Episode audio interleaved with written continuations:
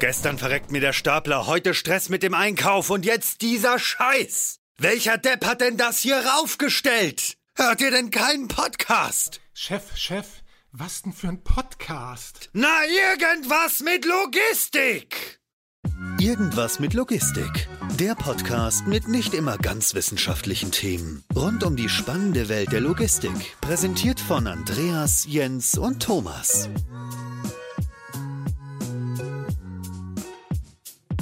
Ja, herzlich willkommen zu einer neuen Folge Irgendwas mit Logistik. Wir sind heute in der wunderschönen Innenstadt. Das ist tatsächlich aber nicht das Einzige, was heute anders ist als sonst. Und wir haben mehr Gäste als je zuvor. Wir haben neben mir erstmal habe ich Jens. Moin. Und äh, so genau vor uns haben wir drei wissbegierige Gesichter, die, die, die voller Logistikwissen strotzen, glauben wir zumindest. Ähm, wir sind heute bei ODC, einem Unternehmen der Otto Group. Ja, hallo ihr drei. Vielleicht wollt ihr euch einmal gerne der Reihe nach vorstellen, dass wir wissen, wer hat eigentlich welche Stimme, wer ist wer und dann haben wir das Verwirrungsproblem schon mal zumindest halbwegs reduzieren. ja, klar, gerne. Ja, herzlich willkommen erstmal hier bei uns bei, bei ODC oder ODC, wie wir auch gerne sagen, On-Demand Commerce. Genau, ich bin äh, Christian Athen, ähm, einer der drei Gründer, die hier vor euch sitzen und ähm, äh, das ist mein Kollege Torben Immer. Hallo, schön dass, schön, dass ihr da seid und dass wir an diesem Podcast teilnehmen dürfen. Ähm, ich bin einer der Gründer von, von, von, uns, ja, von uns dreien und ähm, ich bin hier verantwortlich für IT und Produkt.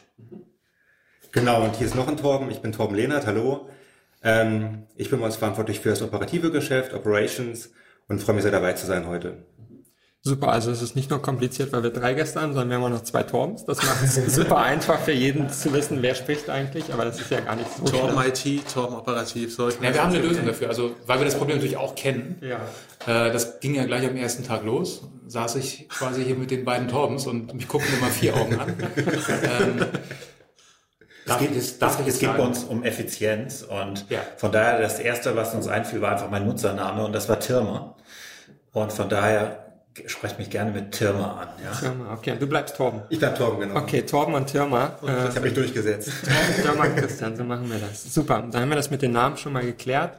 Jetzt wäre es vielleicht noch für den einen oder anderen ganz interessant, was ist eigentlich ODC oder ODC oder On-Demand-Commerce? Vielleicht könnt ihr da mal in zwei Sätzen oder drei Sätzen, je nachdem wie viel ihr braucht, ganz knapp erklären, was ist das eigentlich, so dass es jeder versteht. Also vielleicht auch ein Dreijähriger, mal gucken.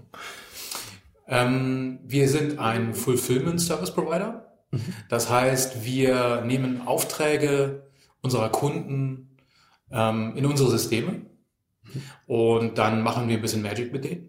Wir tun etwas mit diesen Aufträgen digital und dann ähm, packen wir Pakete. Das heißt, wir nehmen die Aufträge und ähm, befördern die in Schachteln. Wir labeln diese Aufträge, diese Pakete und übergeben die dann an den Last Mile Carrier an einen und kümmern uns auch dann ähm, um den Rückweg sozusagen. Also wir sind im Prinzip nach außen ein klassischer Fulfillment-Dienstleister. Mhm. Unter der Haube machen wir einiges anders, mhm. aber wir sind Fulfillment-Dienstleister für B2C E-Commerce-Unternehmen im Fokus. Wir machen auch ein bisschen was anderes, aber das ist unser Fokus, ja. unser Fokusmarkt. Okay, du hast schon, du hast schon angedeutet, dass ihr ein bisschen was anders macht. Äh, vielleicht können wir da direkt einsteigen. Was unterscheidet euch eigentlich von den etablierten Fulfillment-Dienstleister, die man so kennt, ohne jetzt die Namen alle aufzählen zu müssen? Also ich würde sagen, was uns ähm, ganz vorrangig unterscheidet, ist, dass wir gesagt haben, als wir anfingen, denn wir haben auch schon alle so ein bisschen Otto-Hintergrund und ach so genau, wir sind eine Otto-Firma, das hattest du ja. gesagt. Das ähm, da war ja noch was. Genau, also wir, wir drei haben alle so ein bisschen Otto-Hintergrund und ähm, E-Commerce-Hintergrund und Logistik-Hintergrund gehabt. Ähm, und wir haben gesagt, okay, da gibt es ein Problem, was man lösen sollte im Markt. Und das unterscheidet uns eigentlich auch zentral, nämlich wir sagen, ab einem Paket pro Tag mhm. kannst du auf sehr hohem Level Service-Level Fulfillment bekommen.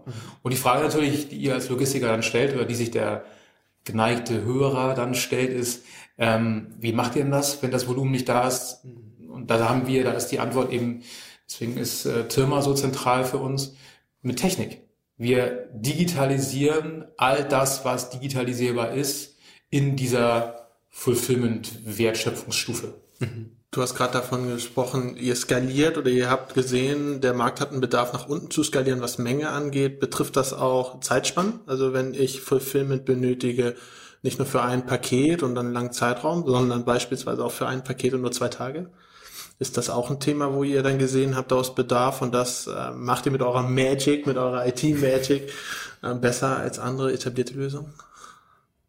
Also wenn du die Zeitspanne meinst, dass es, sagen wir mal, es gibt, es gibt Zeitphasen im Jahr, im Jahresverlauf, wo viel nachgefragt wird. Ja. Also Influencer zum Beispiel. Mhm.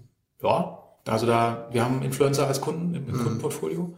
Äh, die brauchen vielleicht eine Zeit lang nichts und dann auf einmal brauchen sie sehr viel. Mhm. Und dann ähm, fällt das wieder runter und dann gibt's wieder ein bisschen Pause, weil sie vielleicht keinen Produktpost machen, sondern sie schreiben über was anderes. Mhm. Ähm, das gibt's ja. Aber es ist schon so. Also wir haben, wir versuchen, wir sind schon in der Lage, Kunden sehr schnell onzuboarden, wie ja. wir sagen. Also Vertragsschluss, Onboarding, sehr kurz, mhm. kostenlos. Ähm, dann geht sofort los. Sobald das operative Onboarding stattgefunden hat, geht es relativ schnell los und die Ware da ist am Standort, geht's los. Und ähm, dann hast du eigentlich kannst du sofort loslegen. Und also so die verschiedenen Komponenten, die man so braucht, ja. die sind out of the box da. Mhm. Und wenn du es dann nicht mehr brauchst, haben wir jetzt auch nicht so fünf Jahresverträge ja. wie, wie früher, sondern wir ähm, versuchen uns eben natürlich schon dieser Marktdynamik anzupassen und, und haben eben genau für solche Themen Lösungen. Also ähm, sporadisch mal oder schnelles Wachstum und dann fällt es mal wieder runter oder es geht sehr schnell auf ein sehr hohes Niveau. Also all das, was man heutzutage häufiger mal sieht, mhm. das versuchen wir das heißt, besonders zu tagen. Das heißt dann, das heißt dann, so wenn ich das gerade richtig verstanden habe, ihr habt eine Art Modulkoffer beziehungsweise eine Art äh, ja, Anwendung, die ihr nutzen könnt. Und wenn jemand kommt und sagt, okay, ich brauche für den Zeitraum eine Fulfillment-Lösung, dann bedient ihr den oder diejenige daraus und habt dann ein relativ schnelles Onboarding. Das hört sich für mich so einfach und logisch an, aber wenn ich mir vorstelle, gerade auf IT-Seite, gerade was digitale Abwicklung angeht, ähm, das lebt ja immer auch von dem, was man reinkriegt, wie man es reinkriegt und wie es auch wieder raus muss. Nicht nur die physische Bewegung im Lager, sondern vor allem auch der ganze Informationsfluss auch jemanden, der dann mit euch da im Kontakt ähm, steht und dann das über euch abwickeln lässt. Wie kann man das so einfach machen? Dann modular skaliert ihr dann die Anforderungen von den Kunden runter und sagt, wie das gerne ja der ein oder andere macht und sagt, okay, wir haben den Standard und da passt du jetzt rein. Dann haben wir das in zwei Tagen auch fertig. Oder ist es wirklich so auf Kernfragen und Kernanforderungen im Lager reduziert, dass man auch relativ unterschiedliche Geschäftsvorfälle abbilden kann? Wie ist da wie ist die Magic denn jetzt? es ist weder einfach, noch es ist aber auch, äh, es ist auch Zauberei tatsächlich. Ähm, das müssen wir ganz klar teilen. Wir haben einmal die technischen Anforderungen, die die Kunden uns einfach stellen, und es ja. sind die operativen Anforderungen. Ähm, so ist auch das Team tatsächlich so ein bisschen aufgeteilt. Wir haben einen sehr großen Part unserer, unserer Kollegen sind halt Entwickler und Product Owner und mhm. der andere große Part ist halt, sind halt die Operation Manager. Ähm, wie machen wir das Ganze? Wir haben eine ziemlich, ziemlich große Infrastruktur gebaut die zum einen dafür sorgt, dass äh, Neukundensysteme innerhalb von wenigen Minuten ongeboardet werden können und das im Self-Service. Das erreichen wir über Standardisierung von Prozessen, also Artikelinformation, Orderinformation, Shipmentinformation und Stocks. Das sind so die Kernprozesse, äh, die wir auch wahnsinnig skalieren können. Das, was Christian angedeutet hat, es ist egal, ob 1000 oder 100.000 Bestellungen am Tag. Ähm, die Infrastruktur skaliert sich selber an der Stelle. Und dahinter sind ja standardisierte Kundensysteme. Denken wir mal an ein Shopify oder wir denken an ein Cloud-ERP-System. Das sind ja Standards, in dem ist der Kunde natürlich auch ein bisschen gefangen. Und die haben wir voll integriert und in denen kann er sich auch voll bewegen. Das heißt, er schickt, was er kann. Eine Order geht bei ihm ein und wir holen uns die. Wir transformieren die in einen eigenen ODC-Standard und das befähigt uns, damit alles zu tun, was wir wollen. Es ist kein Accounting-relevantes Objekt. Wir dürfen es manipulieren, transformieren, anreichern, Order-Items entfernen. Das passiert alles bei uns in der Plattform mhm. ähm, nach Konfiguration und automatisiert. Und alles, was wir nicht automatisieren können, ähm, überführen wir in eine Self-Service-Funktion. Der Kunde bekommt eine Notification, ähm, er geht bei uns ins Portal, ähm, er wird an die Hand genommen durch Messages im Frontend. Er editiert zum Beispiel eine fehlende Hausnummer in der Lieferadresse. Ähm, das Objekt wird revalidiert und wird in das jeweilige Warehouse geschoben zum Fulfillment. Jetzt hattet ihr selber das Beispiel ja Influencer äh, gebracht als einer eurer äh, Kunden. Aber wenn ich mir jetzt überlege, hat denn so ein Influencer tatsächlich diese Möglichkeiten, irgendwie Daten ERP? zu haben oder ein ERP-System da? Wenn es gut läuft, dann hat er vielleicht irgendwie eine Art Shop, dann ist es klar, dann könnt ihr das von dort abgreifen. Vielleicht publiziert er das aber auch einfach nur bei Instagram und möchte gerne irgendwas verkaufen. Er hat eigentlich nichts, außer vielleicht eine Excel-Tabelle. Ist das dann Excel oder wie läuft das? Muss, muss man heutzutage immer noch anbieten. Mhm. Ähm, da geht es natürlich um Massenverarbeitung, da geht es aber auch immer mal um den, um den manuellen Weg. Ähm, muss man sagen, wird relativ wenig benutzt. Okay. Ähm, das ist auch gut so, weil die Anforderungen vom Markt sind immer noch die bidirektionalen Informationen. Es, das Einkippen über CSVs bedeutet, wir, die kriegen keine Information zurück, schon gar nicht automatisiert. Ja. Die Kunden wollen darüber informiert werden. Also ich spreche Klar. von den Endkunden, mhm. dass das Shipment raus ist. Die wollen die Tracking-URL haben und die wollen wissen, mit welchem Carrier kommt es jetzt tatsächlich an. Mhm. Ähm, das funktioniert bei CSV nicht. Das heißt, sie bieten uns heute moderne Systeme an, wo wir auch wiederum die APIs nutzen können, um diese Informationen auch wieder zurückzuspielen. Deswegen weit über 99 Prozent kommen über, äh, über wirklich gute REST APIs zu uns ins System. Dann sind das wahrscheinlich auch, egal von, unabhängig von der Größe und Branche, ähm, Kunden, die primär sowieso schon im E-Commerce unterwegs sind. Gehe ich mal stark von aus, die haben dann ja die Infrastruktur theoretisch genau. über Shops und sowas schon. Das wollte ich gerade sagen, also ähm, du hattest eben gesagt, also Influencer hatten wir eben rausgepickt das ist tatsächlich, wir haben ein paar Kunden, die Influencer sind, ja, ja. aber wir haben jetzt so rund 180 Kunden ähm, und davon sind auch ein paar Influencer dabei. Ähm, und dann, was, was ich auch noch sagen wollte, also es ist jetzt nicht unser Ziel, und das wird auch, glaube ich, im Markt auch nicht nachgefragt, dass wir grundsätzlich ein zeitlich begrenztes Fulfillment-Angebot machen, sondern alle Kunden, die wir haben, oder fast, wir haben einen Kunden, der macht so, das ist so ein karitatives Unternehmen, okay. die verschicken einmal im Jahr zu Weihnachten bestimmte Produkte. Mhm. Können wir machen, kein Problem. Ähm, machen wir sogar sehr gerne in dem Fall, weil es ein karitatives Thema ist. Aber ähm, im Prinzip sind es Unternehmen, die haben natürlich einen Jahresverlauf, also die haben bestimmte Peaks, zu Weihnachten, im Sommer, Ostern, was auch immer. Aber im Prinzip haben die schon das Ziel längerfristig, also ein auf, ähm, auf langfristiges ja. äh, Thema äh, Logistikpartner zu finden. Also das ist jetzt nicht jetzt immer zeitlich begrenzt, aber es mag es auch mal geben. Ja. Jetzt ist es ja so, dass ihr gesagt habt, das Onboarding ist relativ schnell. Auf IT-Seite kann ich mir das jetzt schon ganz gut vorstellen. Müsst ihr nicht unglaublich viele Lagerressourcen vorhalten, wenn ihr sagt, okay, wir sind irgendwie in sieben Tagen sind wir ready, dann könnt ihr, dann könnt ihr operativ starten. Und jetzt sagt, okay, ich schicke euch in sieben Tagen tausend Paletten, dann könnt ihr vielleicht auch mal eng werden oder, oder wie, wie löst ihr das? Oder habt ihr einfach so viele Partner? Ist das Netzwerk so groß? Wie ist da der Gedankengang? Beides eigentlich. Also wir haben einerseits verschiedene Partner, auf die wir zugreifen können und können dann schauen, wo passt welches Sortiment mit welchen Kapazitäten rein. Mhm. Das andere ist, dass wir auch in den Standorten jeweils ein bisschen Fläche vorhalten, natürlich für Kunden, die onboarden. Und wir wissen ja, wie viele Kunden sind in der Pipeline, was kommt ungefähr an neuen Kunden hinzu. Und wir haben einen kleinen Vorteil natürlich, dadurch, dass wir jetzt nicht mit den ganz großen Kunden sprechen, die jetzt irgendwie 10, 20 Millionen Sendungen im Jahr verschicken, sondern mhm. die kleineren ist der Flächenbedarf dann nicht so, dass wir direkt über 10.000 Quadratmeter brauchen, sondern eher über kleinere Flächen sprechen. Wenn es größere Flächen sind, dann kann es auch schon mal sein, dass wir irgendwie dann sagen, okay, es ist nicht in sieben Tagen realisierbar, sondern wir brauchen vielleicht ein hm. paar Wochen länger. Ja. Aber wir sind trotzdem weit unter diesen klassischen Setup-Onboarding-Zeiten von sechs bis neun Monaten, die ja teilweise im Markt kursieren, mhm. weil wir einfach flexibler reagieren können und dadurch auch Geschwindigkeit drauf haben. Mhm.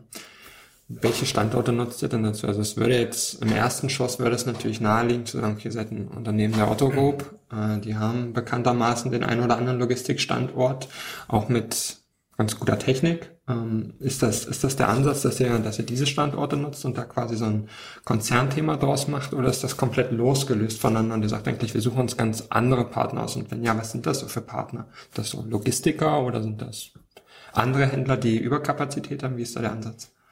Genau, also ein wesentlicher Punkt im Geschäftsmodell, ich weiß nicht, ob wir da jetzt schon im Detail darauf eingegangen sind, ähm, ist, dass wir keine eigenen Lagerstandorte aufbauen, sondern wir arbeiten halt mit Partnern zusammen, die das Ganze ähm, schon länger machen, die auch die Kapazitäten haben und auch die großen Flächen vorhalten. Mhm. Von der Strategie ist es so, dass wir uns Dienstleister am Markt suchen, die unsere Anforderungen einerseits erfüllen können. Das heißt, wir haben Anforderungen an Cut-off-Zeiten, an ähm, Kapazitäten, die uns pro Tag im Picking, im Wareneingang zur Verfügung stehen, auch im Warenausgang vor allem. Äh, Lagerfläche zählt damit rein. Wir achten auf die Regionalität und arbeiten dementsprechend halt mit Fulfillment-Dienstleistern zusammen, ähm, die aus dem Markt kommen. In der Regel sind das größere, die selber normalerweise nicht bei diesen sagen wir, kleineren Kunden ähm, anbieten würden, weil die einfach sagen, okay, wir haben halt einfach nicht die Möglichkeiten, so schnell onzuboarden oder es kostengünstig mhm. zu machen. Ähm, und wir haben halt einen Weg gefunden, halt ähm, ja die Brücke zu schlagen, sage ich mal, mhm. über unsere Technologie hin ja. zu den großen Warehouses. Ja. Seht ihr euch denn eigentlich eher als Technologieunternehmen oder als Logistikunternehmen? Was ist, was ist da die Definition bei euch? Oh. Technologie. Eindeutig Technologie. Also es, da gibt's, ich sehe das, es war noch nie, es war nie. Zwei sind sich einig, einer nimmt einen Schluck aus dem Kaffee. nee, wir drei sind natürlich fast immer einig.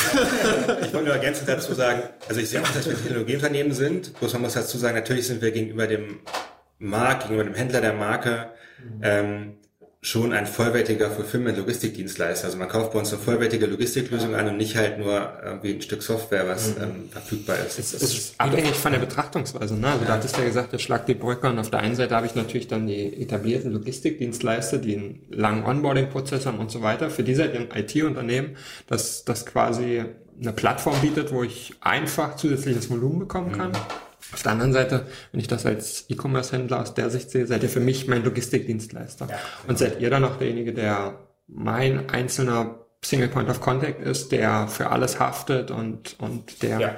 okay. Exakt. Das ist genau, das ist das, was uns von anderen Playern im Markt unterscheidet, mhm. ähm, dass wir nicht nur Fläche vermitteln oder nicht nur vielleicht ein Label verkaufen oder so, sondern dass wir eben sagen, schau mal, du bist jetzt noch klein, du willst schnell wachsen. Wir bieten dir alles aus einer Hand, was du brauchst, um Fulfillment zu machen, um langfristig erfolgreich zu sein. Mhm. Und unser, ähm, das ist auch, wenn du mit den Kunden sprichst, also mein Aufgabenbereich ist ja das Marketing und, und Sales. Mhm. Und ähm, wenn du mit den Kunden sprichst und du beginnst mit der technischen Lösung, dann ist es da redest du mit den falschen Menschen, das, ja. das funktioniert nicht. Sondern der Pitch ist, wir sind ein Fulfillment-Dienstleister und du kannst mit uns, je nachdem, was es dann ist, wenn er klein ist, kannst du mit uns schnell skalieren. Wenn er schon ein bisschen größer ist, dann können wir ihm äh, statt vielleicht die nächste, übernächste und die darauffolgende Halle zu bauen, können wir ihm einfach ein vernünftiges Outsourcing an, anbieten, mhm. mit den technischen Vorteilen, die wir, die wir eben anbieten, äh, vielleicht auch Internationalisierung irgendwann und diese ganzen Dinge. Also die, die Nutzen, die wir in den verschiedenen Zielgruppen haben, sind unterschiedlich, aber am Ende sind wir Logistikdienstleister. Ja. Und unter der Haube passiert halt ein bisschen was anderes, ja ich sage das immer unter der Haube, aber das ist so ist es im Prinzip. Also wenn du reinguckst, wie läuft es denn, dann ist es anders.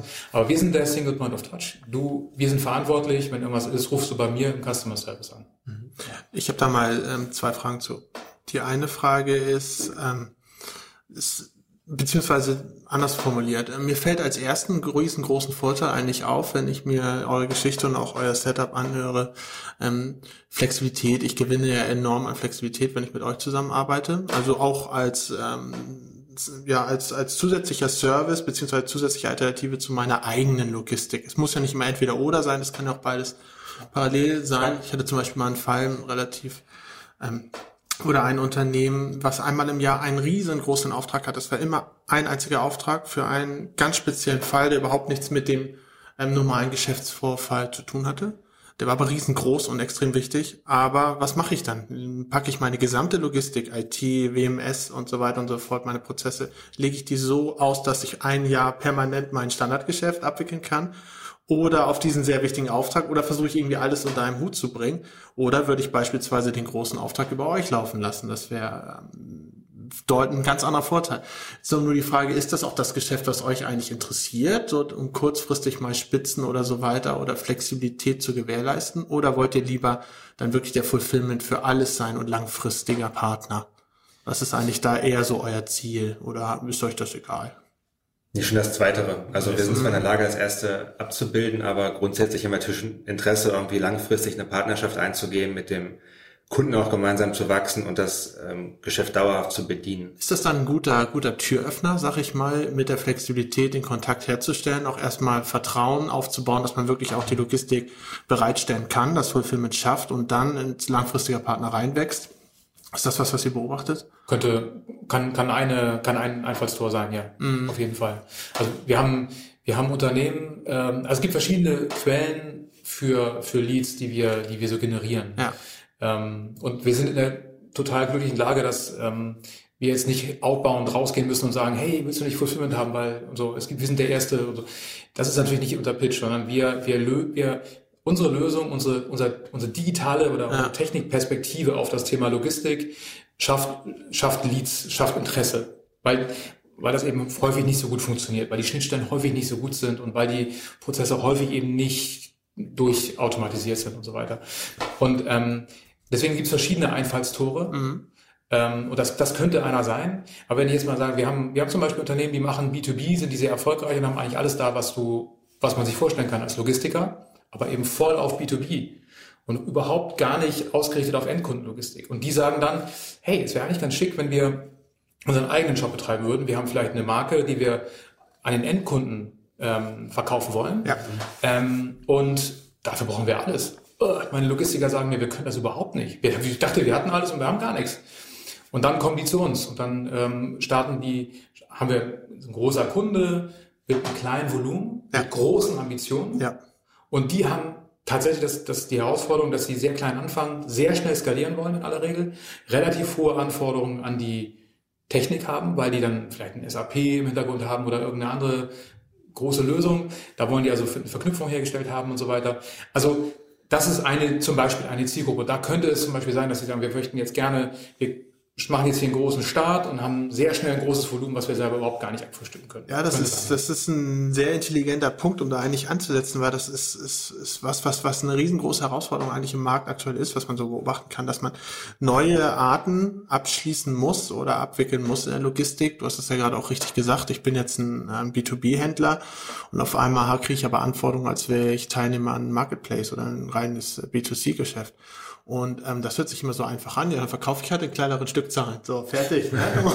Toll, kriege ich mehr Marge auf Stückbasis. Aber das ist für die Logistik, ähm, ist das wie Tag und Nacht. Und genau dann ist es natürlich auch irgendwo, ich will es jetzt nicht Wette nennen, aber man muss da natürlich überlegen, wenn ich mich in solche Richtung bewege, wie starte ich dann und wie starte ich dann auch so, dass ich möglicherweise schnell skalieren kann, aber wenn es auch voll in die Hose geht, dass ich mir da jetzt nicht äh, eine Halle hingestellt habe. Ja, ja, genau, genau. Und ähm, das ist ein sehr, sehr intelligenter Punkt, da einzusetzen, weil nicht nur ähm, Startups wachsen ja, wenn man irgendwo neu geht, auch große etablierte Unternehmen wachsen ja von ganz klein nach Möglichkeit nach ganz groß, wenn sie ein neues Geschäftsfeld reindrücken.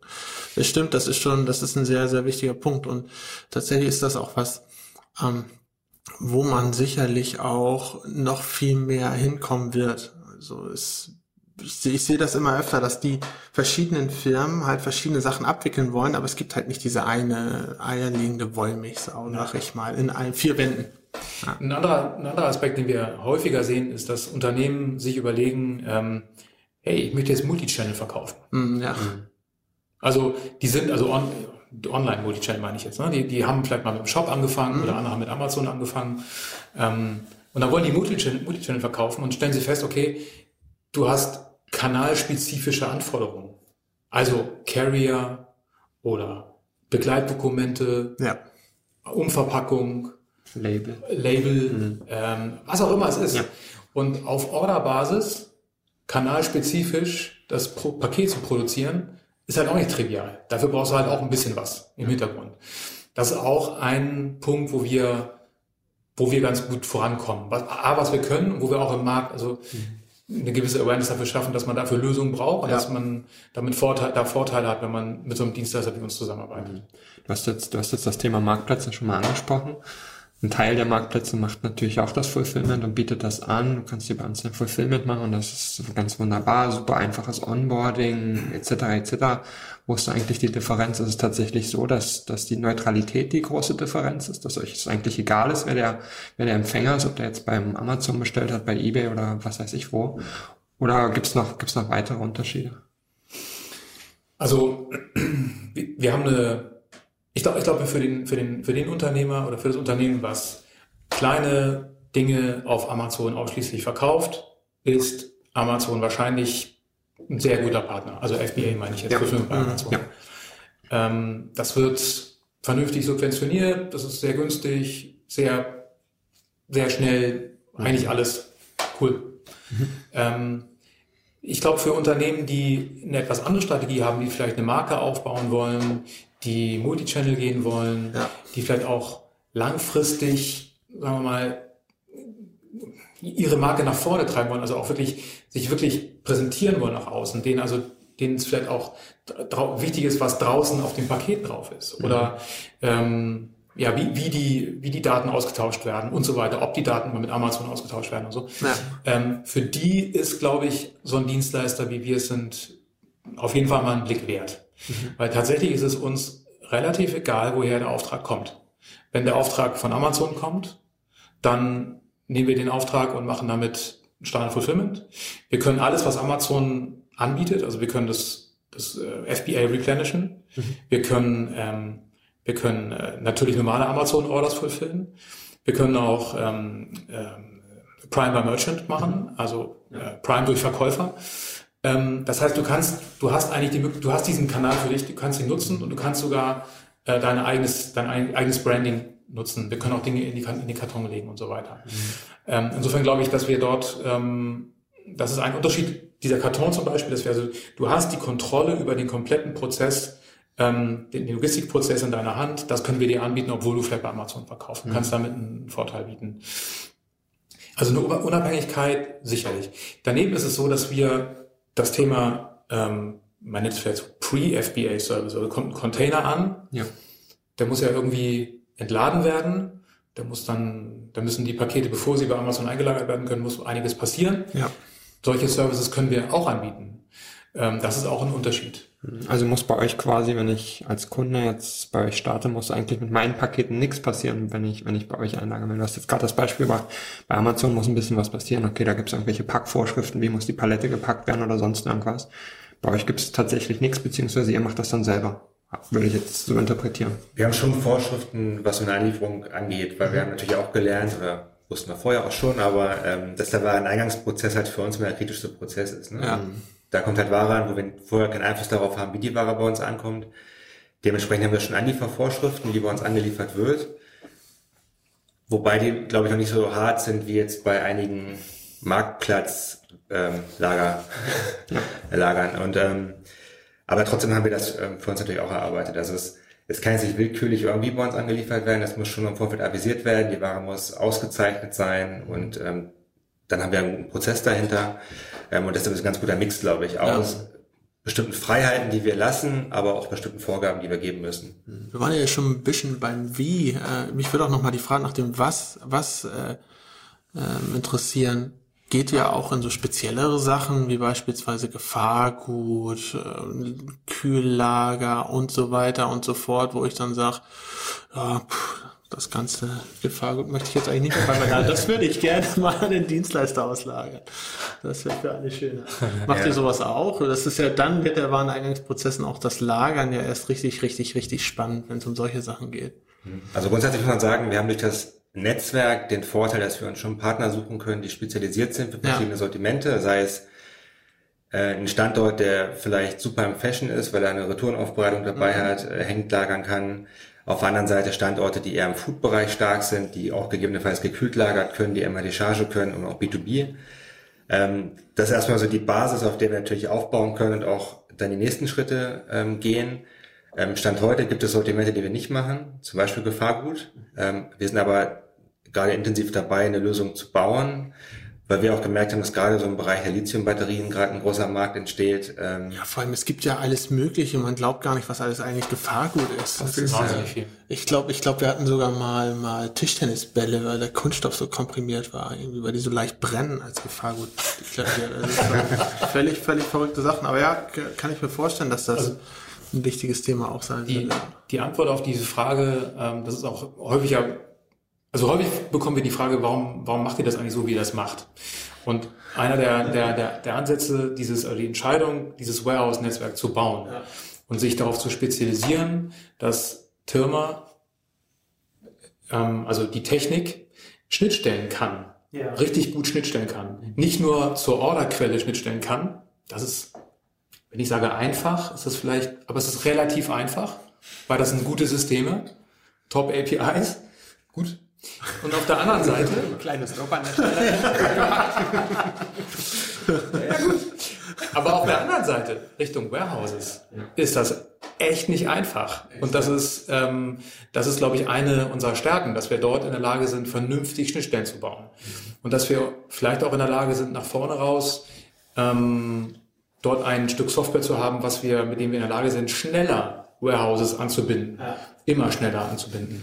Ähm, und das wiederum versetzt uns in die Lage, dass wir eben genau wie, wie Torben das eben sagte, dass wir eigentlich in drei Richtungen unser Netzwerk skalieren können. Also Kapazität natürlich, dass wir immer die Kapazität da haben, die der Kunde zum jeweiligen Zeitpunkt benötigt. Dann Kategorie, Spezialitäten, also dass wir die Kategorien kompetent bedienen können, die der Kunde benötigt. Und natürlich Geografie, dass wir dort sind, wo der Kunde uns braucht. Stichwort, weiß nicht, Same Day, Hafennähe, Flughafennähe, was auch immer. Diese, diese Richtungen, die drei Vektoren, wenn man so will, treiben eigentlich unsere Entwicklung. Und zentral dafür ist eben die Schnittstelle in Richtung Warehouses. Genau, da habe ich noch mal eine Frage zu. Ähm, gerade zur Schnittstelle Warehouses. Wie kann sicher kann ich mir eigentlich sein, wenn ich jetzt bei euch als Kunde ähm, onboarde und dann sind wir gerade bei so einem Thema, wir hatten ja schon spezielle Warehouses dafür, beispielsweise ich habe jetzt nur Hängeware ne? und ich brauche jetzt einen langfristigen Partner für. Wie sicher kann ich mir denn sein, dass euch beispielsweise, wenn euch das Warehouse und die Technik nicht gehört, dieser Partner nicht wegbricht und auf einmal stehe ich dann da ähm, ohne, ohne äh, mein Hängeware-Lager da. Also wie groß ist denn meine Sicherheit als Kunde, wenn euch die einem Leger nicht gehören, dass die mir auch erhalten bleiben für meine Ware? Sicher. Ähm, nein, also verschiedene Perspektiven. Das eine ist, wir haben längerfristige Verträge mit den, mit den Standorten, mit den Partnern. Das heißt, die Verträge mit den Partnern gehen über die Verträge hinaus, die wir mit Kunden haben. Das ist die eine Sicherheit. Natürlich befreit uns also nicht davor, dass es irgendwie doch mal das Lager abbrennen kann oder ähnliches. Ähm, dann haben wir die Alternative, dass wir auf andere Standorte ausweichen können im Netzwerk, weil wir in der Regel auch darauf achten, dass wir alles, was wir an Sortimenten können, immer gespiegelt auch woanders können. Mhm. Das geht jetzt in der Anfangsphase vielleicht noch nicht für alle Sortimente, aber wir arbeiten daran. Und wenn dann die Anforderung ähm, Hängelager ist, dann ähm, haben wir in der Regel auch noch eine zweite Option, wo man dann die Ware einlagern könnte, falls irgendwie doch was passiert. Aber ich glaube, das ja. Wesentliche ist, dass wir die vertragliche Basis gegenüber unseren Partnern so gestrickt haben, dass wir immer auf der sicheren Seite sind. Du hattest gerade, als du deine Frage stellst, das war die andere Fragestellung, du hast mit Schnittstelle angefangen. Ich habe gedacht, es geht mehr in die Schnittstellenrichtung. Meine Frage ist nämlich, Jetzt haben wir die Schnittstelle als relativ einfach deklariert und gesagt, das ist, kriegt man ja hin und das ist Standard API und das hat er super gemacht. Nach vorne, ne? Da gibt's, genau, da gibt's das Lob und das ist super gemacht. Ähm, das Problem bei der Schnittstelle ist ja immer so ein bisschen Shit in, Shit out. Ne? Also wie ist, wie ist da eigentlich die Erfahrung mit euren Kunden? Meine, wenn wir so an unsere Kunden denken, die wir teilweise so haben, dann muss man schon sagen, puh, da ist schon relativ viel Shit dabei, was das auch Datenverantwortung überhaupt was zu machen. Wie also alles mit Die ja, die Kunden sind super, die Daten sind meistens ein bisschen bescheiden und das auch bei etablierten Unternehmen. Wenn ich jetzt gerade daran denke, dass ihr auch viele kleinere, jüngere Unternehmen habt, die vielleicht gerade irgendwie angefangen haben, vielleicht noch nicht diese Lernschleife gemacht haben, wie wichtig eigentlich Daten sind. Wie ist da eigentlich eure Erfahrung? Gibt es da tatsächlich viel Murks, dass ihr zurückmelden müsst, okay, das ist nicht vollständig, das ist nicht vollständig, die Kunden müssen eigentlich sehr, sehr viel nachbearbeiten oder wie, wie ist da eure Erfahrung?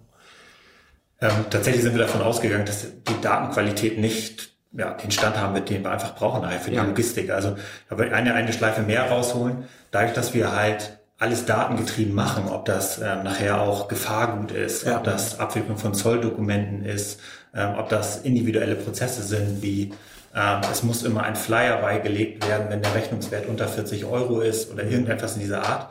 Äh, das digitalisieren wir komplett und das können wir halt nur, wenn die Datenqualität stimmt. Ja, wir brauchen einfach den einen Trigger, das eine Event, ähm, um diesen Prozess einzuleiten. Mhm. Ähm, deswegen haben wir direkt vom Start weg, also unser erster MVP, den wir hier gelauncht haben 2017, hatte bereits einen Validation Service. Mhm dem wir beigebracht haben, wie muss eigentlich eine Order bei uns aussehen, damit wir sie ins Warehouse schieben können. Mhm. Weil der Kunde hat uns gegenüber kein Qualitätsversprechen, aber wir gegenüber unserem Warehouse-Partner. Wir garantieren nur 100% fulfillbare Orders, ähm, schieben wir über die API rüber in sein Warehouse-Management-System. Ja. Und das hat sich natürlich langsam aufgebaut. Es geht oft um die, ähm, um die Lieferadresse, mhm. die einfach nicht stimmt, ob es von der Struktur ist, weil der Shop nicht abfängt, wo wird eigentlich gerade die Postleitzahl eingetragen, die steht dann in Company drin oder es fehlt die Hausnummer ja. oder es wird Paket, Paket äh, Packstation eingegeben mit einer Nummer, aber die Postnummer fehlt und und und und. Mhm. Alles nicht fulfillbar nachher, würde aber bedeuten, ein Kollege geht los, pick, packt, aber kann den Vorgang nicht abschließen, ja. weil das Label nicht rauskommt. Vollkatastrophe, wollen wir vermeiden. Also haben wir diesen Validation Service, der immer weiter ausgebaut wird mhm. und die Order bei uns anhält und der Kunde muss im Self-Service, wenn es noch nicht automatisiert ist, äh, muss er die Order anreichern revalidiert und dann geht es rüber ins Warehouse. Mhm.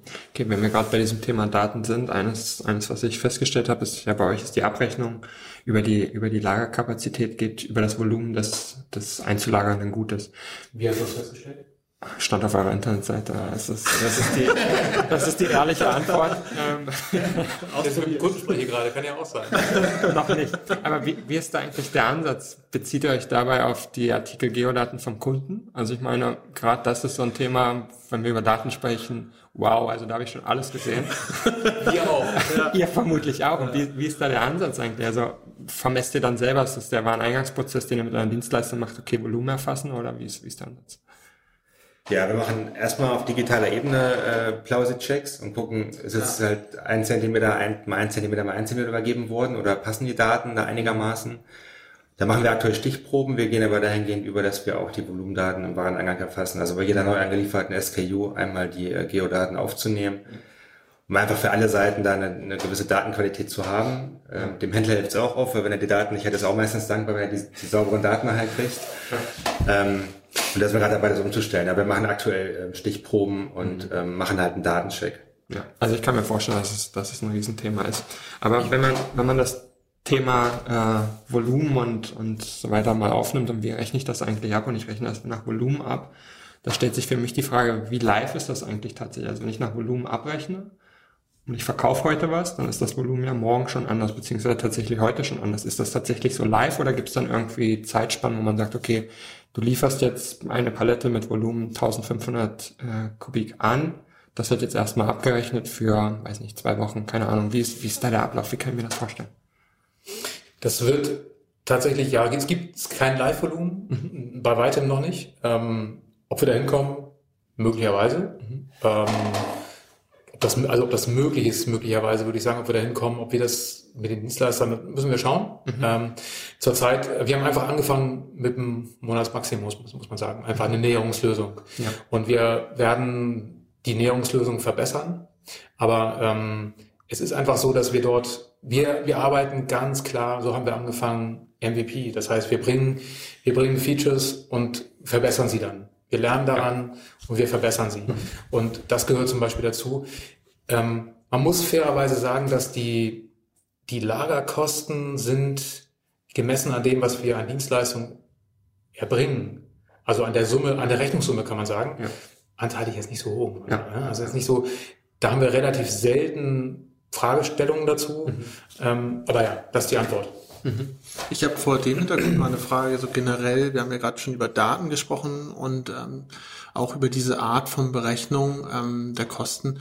Es ist doch eigentlich komplett naheliegend dann, dass ihr den Kunden, wenn man erstmal in diesem Gespräch und dieser Vernetzung ist, dann auch irgendwann den Schritt geht, dass man mit ihm zusammen unterstützt, ähm, Sachen optimiert, sei es jetzt Kartons, Größen, ja, sei es jetzt Volumen, wo ihr profitiert, weil ihr das dann gestauchter lagern könnt, der Kunde profitiert, weil er weniger Luft verschickt und auch dann bei euch weniger zahlt. Sei es aber auch das ganze Datenthema, was den Input von Daten angeht. Ist es auch so, dass es irgendwann oder die Idee besteht von der Fulfillment-Lösung auch irgendwann Richtung wirklich eine Art Partnerschaft, wo man dann auch an die Hand gibt, hey, es funktioniert generell bei den Sachen, die wir bearbeiten im Lager relativ gut. Wenn ihr das und das und das macht, könntet ihr auch beherzigen. Oder ist das nicht so angedacht, dass ihr auch in diese Richtung gehen wollt? Wenn ich ganz kurz mein, du willst, also wir sind noch nicht so weit. Also man, man muss fairerweise sagen, wir sind im Oktober 17 so unterm Radar irgendwie haben wir losgelegt, ja. so ohne Warehouse und ohne Frontend und Portal und haben wir, dann haben wir äh, in 18 haben wir dann äh, gegründet und ähm, wir sind wir sind noch relativ jung, sag ich mal. Ähm, das was Unternehmen wir, ihr nicht. Wie bitte? Das Unternehmen ihr aber nicht. Ja, ja, nee, nee, nee alle, nicht, nicht alle. Nicht alle sind alt. ähm, jung gehalten. Jung gehalten, ja. ähm, nein, aber was ich sagen wollte, ist, dass wir zurzeit, das ist so die, die nächste, oder das ist unser, unser aktueller, unser aktuelles Ziel. Das haben wir eigentlich ganz gut schon erreicht, dass wir sagen können, wir haben die Voraussetzungen dafür geschaffen, solche schönen Dinge, wie du sie eben sagtest, also quasi sich selbst automatisierende oder automatisierte Mittel und Wege zu finden zur Lösung von. Das ist etwas, wo, wo wir jetzt gerade stehen. Also wir sind jetzt dabei, die Voraussetzungen dafür zu schaffen, zum Beispiel dieser Validierungsservice. Den haben wir ganz früh, den hat Türmer sich früh überlegt, der wird immer mehr, der wird immer größer, der kann immer mehr. Ähm, wir bringen dem immer mehr bei und immer mehr Features kommen dazu. Oder das Thema ähm, Warehouse-Netzwerk. Äh, die ersten Schritte sind gemacht. Wir haben jetzt, wir haben gelernt, wie man das machen muss. Wir sind die ersten, durch die ersten tiefen Täler sind wir durch.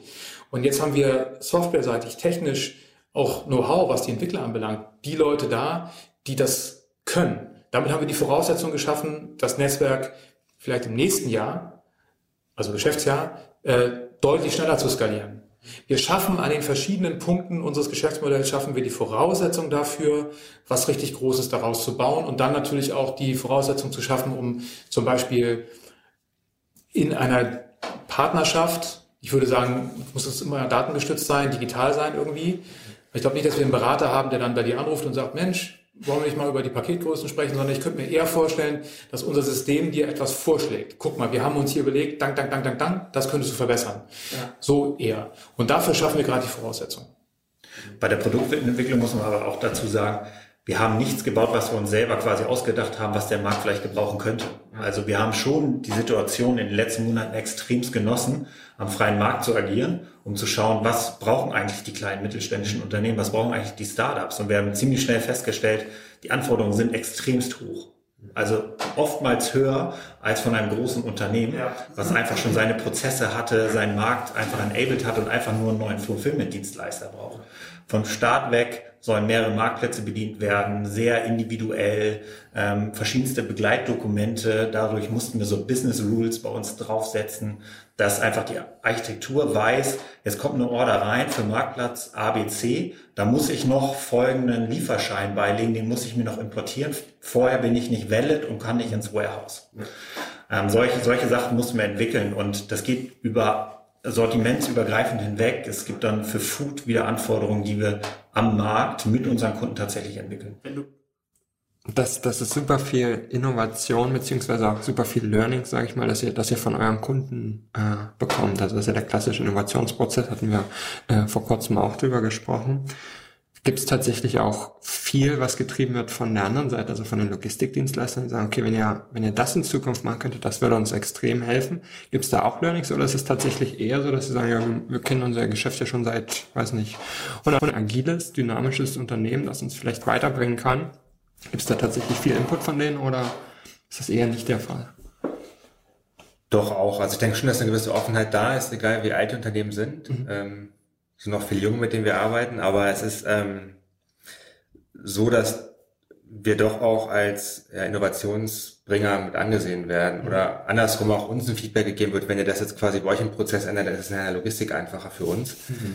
Dass wir quasi auf beiden Seiten versuchen, uns da irgendwie bestmöglich nach vorne zu bringen. Ne? Also wir äh, wir auch mal Ideen mit zu den Partnern bringen und ähm, schauen, was kann man vielleicht an den Prozessen äh, verbessern, optimieren, ähm, sind wir wieder am Wareneingang zum Beispiel oder so, oder wo uns dann der Händler zurück, oder der Dienstleister zurückmeldet, ähm, wenn die Ware ähm, wie folgt angeliefert wird, können wir den Prozess halt um einen halben Tag beschleunigen. Ähm, und so versuchen wir auf beiden Seiten halt quasi äh, uns dann nach vorne zu bringen.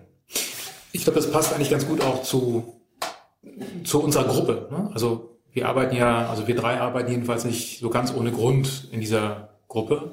Und ich finde das schon so vom Ansatz eigentlich ganz gut, dieses partnerschaftliche mit Partnern etwas zu entwickeln was langfristig zunehmend nachhaltig funktioniert. Ähm, das ist schon, da steckt nicht nur in der Otto Group DNA oder wie das weiter kommuniziert weiß ich jetzt gar nicht, aber bei uns auf jeden Fall auch. Ja, das ist, das passt schon zu uns. Wir wollen, das ist kein, was, was, wir, was wir bauen, ist eben schon ein bisschen was anderes, als was der Wettbewerb macht. Und das machen wir ganz bewusst so. Kurze Frage dazu. Ähm, oft kommen ja so, man macht Sachen anders als der Wettbewerb daher, dass man auch ein bisschen neuen Blickwinkel reinbringt. Habt ihr eigentlich alle drei primären Logistik-Background oder seid ihr auch aus anderen Branchen, anderen Richtungen zusammengefunden, um jetzt was in der Logistik anders zu machen, als es vorgemacht wurde? Wir sind ganz gut durchgemischt, glaube ich. Also aus allen Richtungen was dabei. Kann jeder was zu sagen gleich. Aber es war tatsächlich ein Ansatz, den wir gehabt haben. Wir haben anfangs gesagt, wir müssen es schaffen, halt die ganze, die ganze Thematik aus der technischen Brille zu betrachten und versuchen darüber die Probleme zu lösen, die aktuell am Markt herrschen. Und haben im ersten Schritt damals die Logistik auch komplett ausgeklammert und dann kam sie immer mehr dazu. Aber bei mir ist es so, ich habe letzten zehn Jahre Fulfillment gemacht, also habe dann weitestgehend Fulfillment gemacht, ähm, daher sehr stark die Logistikbrille auf.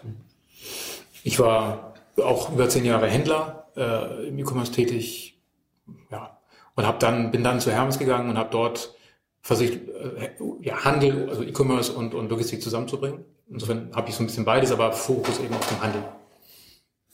Tatsächlich habe ich überhaupt gar keine Vorahnung von Logistik gehabt, ähm, was von Anfang an aber tatsächlich ähm, ein extrem wichtiger Punkt einfach war, weil ich äh, nicht vorbelastet war mit den bestehenden Prozessen.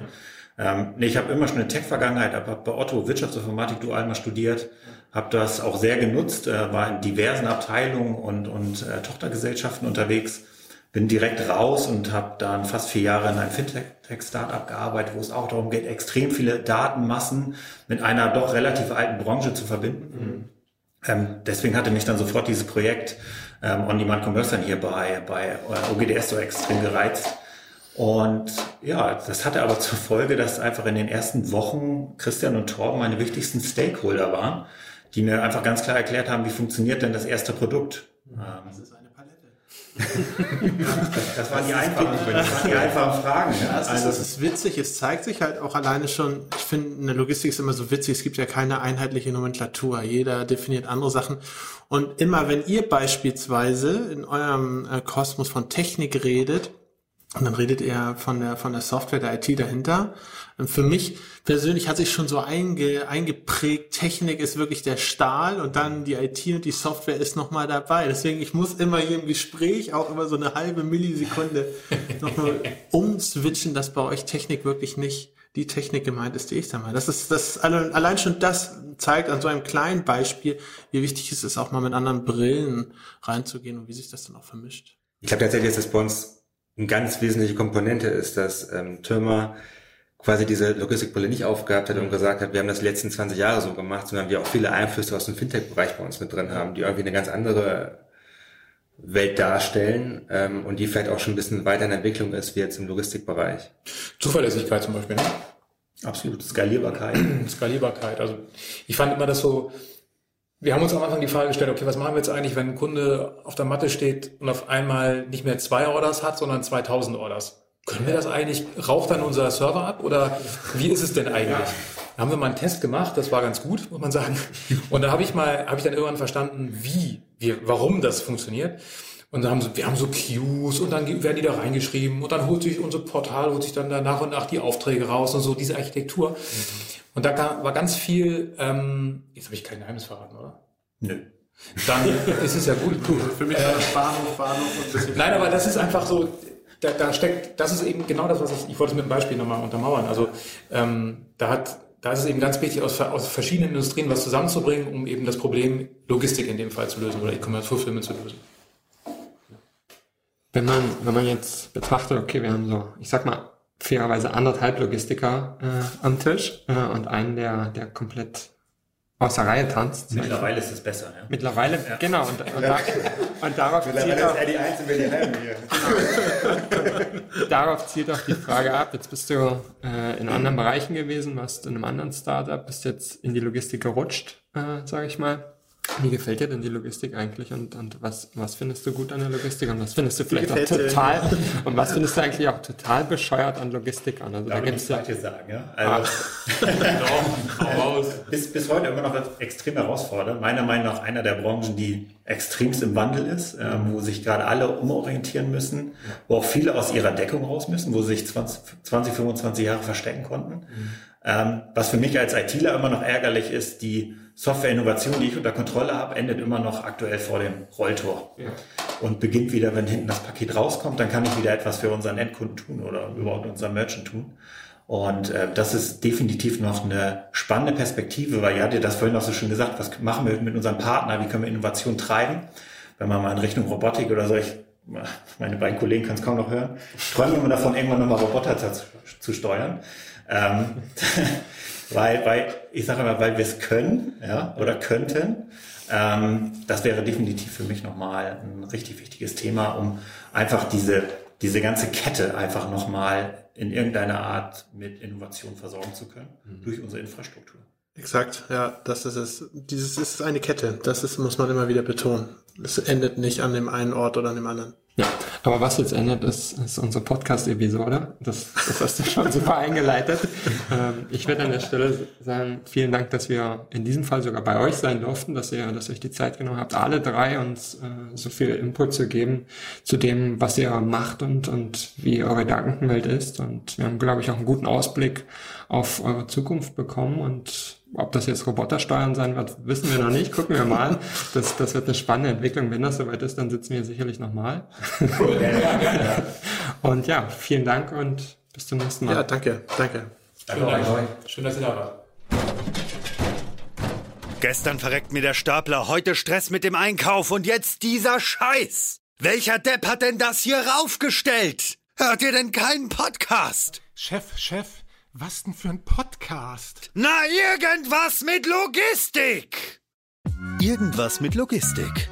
Der Podcast mit nicht immer ganz wissenschaftlichen Themen. Rund um die spannende Welt der Logistik. Präsentiert von Andreas, Jens und Thomas.